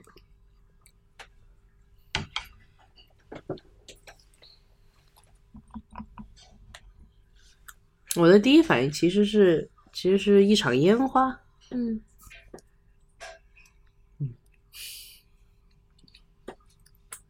可是烟花就闪耀过了，就结束了。对，烟花易冷。嗯，好悲观啊！为什么我突然，就是为什么我突然就是想哭的原因，就是我会觉得我的生命就像是一场烟花一样，就是我是很希望进行时的时候是精彩的，然后呢，我自己会拼尽全力，可能是一种怒放的一种状态，就是你可能站在一个山谷上，底下是一个城市，然后这个城市上面开满了烟花，嗯。因为我觉得生命本来就是短暂的，我其实是用死亡来衡量自己的生命的一个人，就是我会每一天，比如今天我其实在，在跟你们来聊天之前，我是非常沮丧的，因为我觉得我今天效率不是很高，没有完成很多事情，嗯，就会导致自己陷入一个非常非常 depressed 的一个阶段，因为我觉得我又浪费了一天，啊，看了一个郭敬明的电影。然后，然后我就会觉得，就就就会觉得自己就就今天为什么活着？嗯，所以我我觉得我是一个日常会用用死亡来给我的生命意义的一个人。我每一天都要求我自己，就是要让自己就是无怨无悔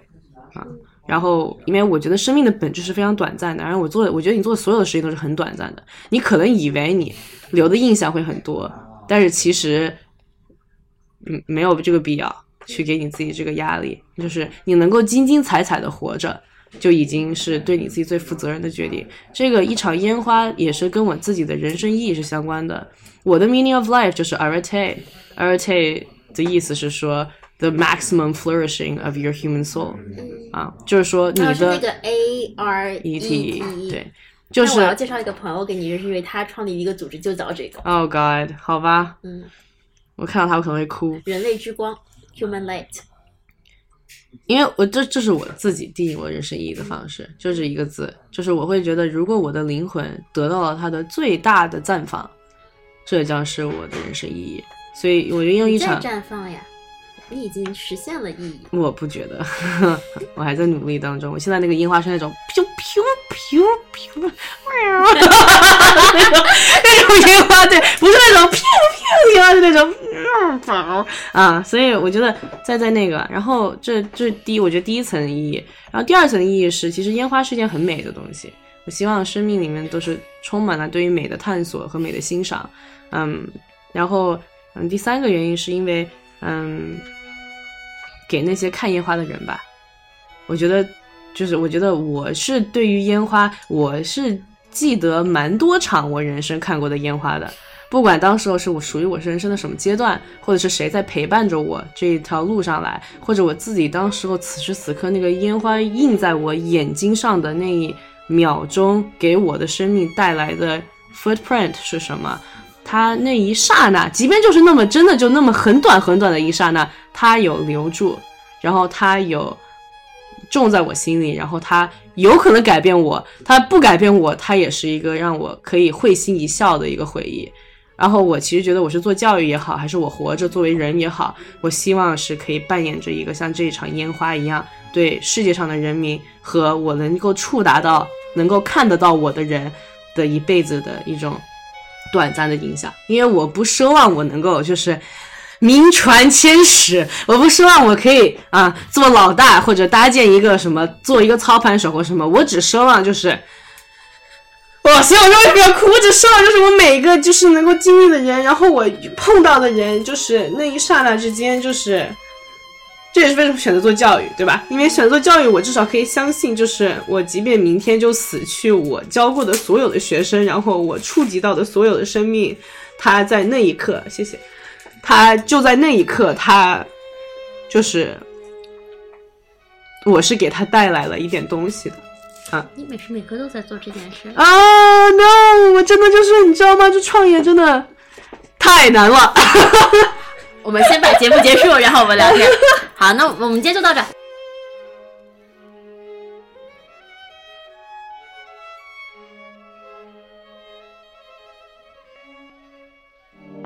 本节目由黑姆拉雅联合制作播出，